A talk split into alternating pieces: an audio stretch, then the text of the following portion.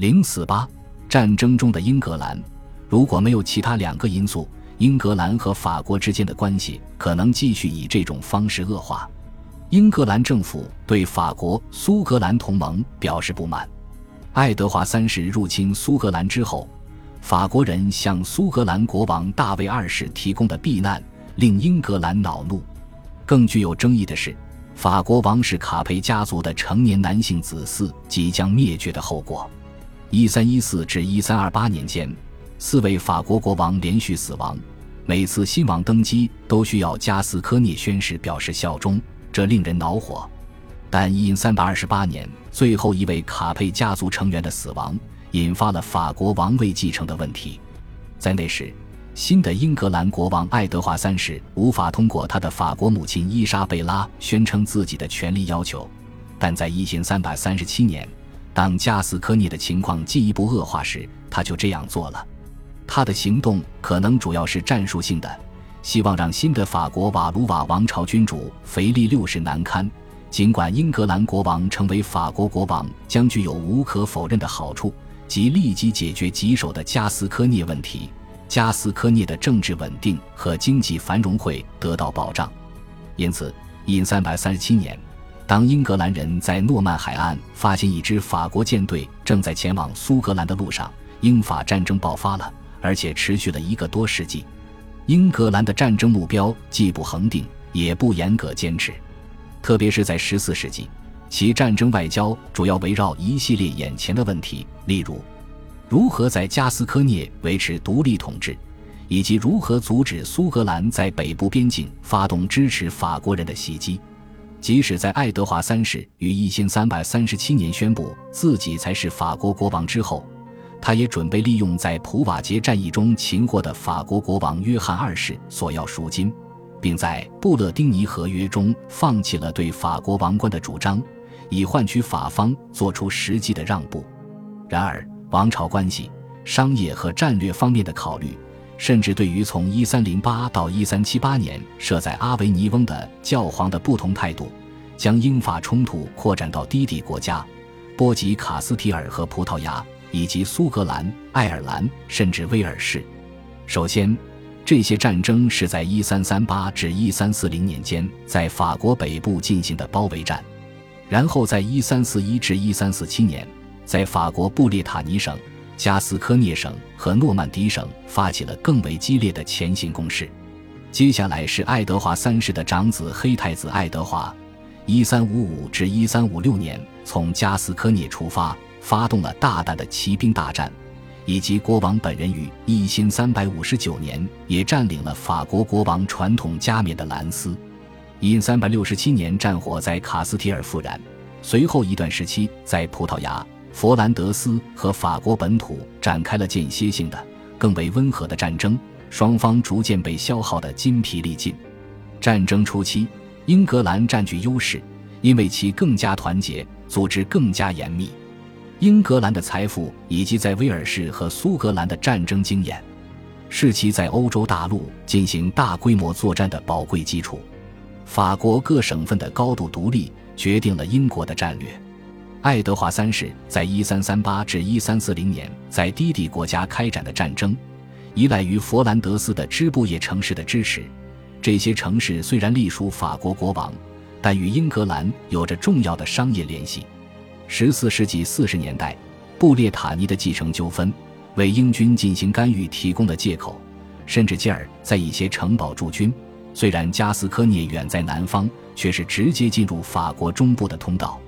不列颠群岛内部的战争为英格兰政府提供了一个独特的机会，开发出招募大批士兵的新方法。由签订契约的队长招募的新的雇佣军。补充并逐步取代了传统的封建军队，他们比组织松散、行动迟缓的法军规模更小，纪律更严、更可靠，也更灵活。英格兰的重骑兵和弓箭手在战斗中善于使用长弓和防御战术，具有决定性的优势。在战争的最初几十年，面对所有不利条件，英军都取得了巨大的胜利。海上战争显得微不足道。因为当时的海军战术没有什么新奇或想象力，通常，十四世纪的指挥官还不能进行海战。斯鲁伊斯海战对爱德华三世远征佛兰德斯所起的作用是次要的。英国人从不常备一支舰队，但是瓦卢瓦人从他们的卡斯提尔盟友那里学会了海战的专业知识，后来在鲁昂建造了船坞，及时确立了他们在海上的优势。英国在对法国战争中的投资之大，前所未有。远征军的组织非常正规，偶尔规模很大。只要取得胜利，巨大的财政支出都是可以容忍的。但随着一千三百六九年英格兰军事优势的减弱，政府采取了更新、更冒险的权宜之计，包括征收人头税。单凭传统的南部五港联盟，不能为防御和远征提供全部的海运工作，因此数百艘商船被政府抢征。从而退出了正常的商业运营。因三百六十九年之后，变得更加大胆自信的法国人和卡斯提尔人开始袭击英格兰的海岸，英格兰南部和东部的沿海郡县开始组织防御，同时有内陆其他郡县的支持。但即便如此，也无法阻止温切尔西、拉伊和其他港口的陷落。战争的代价确实很高昂，确实。许多幸运的士兵占有了被征服的法国庄园，而且在胜仗连连的年代，赎金的收入也不菲。但成千上万的英格兰人、威尔士人和爱尔兰人的生活和职业都因战时服役而遭破坏，食品、材料和设备的供应被转用于完全具有破坏性的战争，羊毛和葡萄酒贸易受到重创。非同寻常的是，英格兰在海外战事不断的几十年里。国内没有出现严重的政治或社会紧张，同时还守住了与苏格兰的边界，稳住了威尔士，以及避免了爱尔兰人的起义。这一成就很大程度上归功于爱德华三世和黑太子的鼓舞、表率和领导力，他们都体现了贵族们所宣扬并受全社会敬仰的骑士风范。法国编年史作家让弗鲁瓦萨尔认识他们父子俩。并且记录了他这个时代最激动人心的侠义壮举。在他看来，国王展示出自从亚瑟王时代以来就没见过的英勇和高贵。他的儿子也是一位最英勇的男子和最侠义的王子。他死于一千三百七十六年，也就是爱德华三世去世前一年。黑太子因为他的高贵品质而被极哀荣。爱德华三世主持的英格兰政权不像爱德华一世那么严苛，而且其雄才大略远胜于爱德华二世。这些战争是英格兰社会变革、宪政发展和政治冲突的催化剂，否则这些进程将发生的更慢。此外，与欧洲其他国家一样，英国在十四世纪经历了人口和经济波动，增加了社会紧张和不确定性，结果引发了一系列危机。体现了国王与其臣民之间关系的微妙平衡，以及国王本人对个人君主制的重要性。虽然爱德华一世和他的顾问们意志精明能干、意志坚定，甚至具有远见卓识，但国王的顽固和专制的性质使他与有影响力的大臣的关系十分紧张。在一二九零至一二九七年之间，有产阶级、商人。特别是神职人员，为了满足国王在法国和岛内的战争所需，承受了非常沉重的新税负，也出现过抵制。但是，一千二百九十七年的财产税只比预期减少了一小部分。此外，国王召集军队在境外长期服役，爱德华试图压制反对之声，这使神职人员感到震惊，并使商人们感到愤怒。主要权贵的反应是。恢复他们历史悠久的自我指定的王国发言人的角色，并在一千二百九十七年和一千三百年分别向国王表达了不满。他们利用大宪章作为反对不经纳税人同意而征税的旗帜，反对压迫性的、前所未有的苛捐杂税。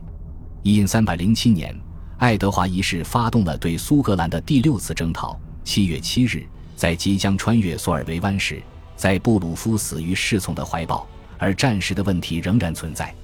他遗留给儿子和继任者爱德华二世的是一场耗资巨大、远未取得胜利的北方战争。同时，因军民之间的信任削弱，英格兰内部的政治局势动荡不安。在接下来的二百年里，政治稳定和战争这两项当务之急主导着政府事务，对王国的社会和政治凝聚力及其经济繁荣产生了深远的影响。新国王将需要特殊的机制，才能避免进一步的权威危机。老练并不是爱德华二世的卓越品质，他的童年缺少父母的爱，青春时期被父亲冷落，并且在登基后要面对许多待解决的问题。爱德华二世向彼得·加瓦斯顿和休德斯·宾瑟等怀有野心的弄臣寻求建议、友谊甚至亲情，但他们其实不值得国王信任。许多权贵也憎恨这些人的势力，这些事实以及权贵们决心从爱德华二世这里获得爱德华一世一直不愿做的让步和改革，把统治英格兰的艰巨任务转化成一场政治改革和个人权力的斗争。一份冗长的、更具体的加冕誓言，实质上更加严格的要求新国王遵守英格兰的法律和习俗。一千三百一十一年，权贵们制定了旨在限制王权的条例。这些条例在议会宣布，以获得广泛支持和批准。爱德华二世拥有他父亲的所有固执，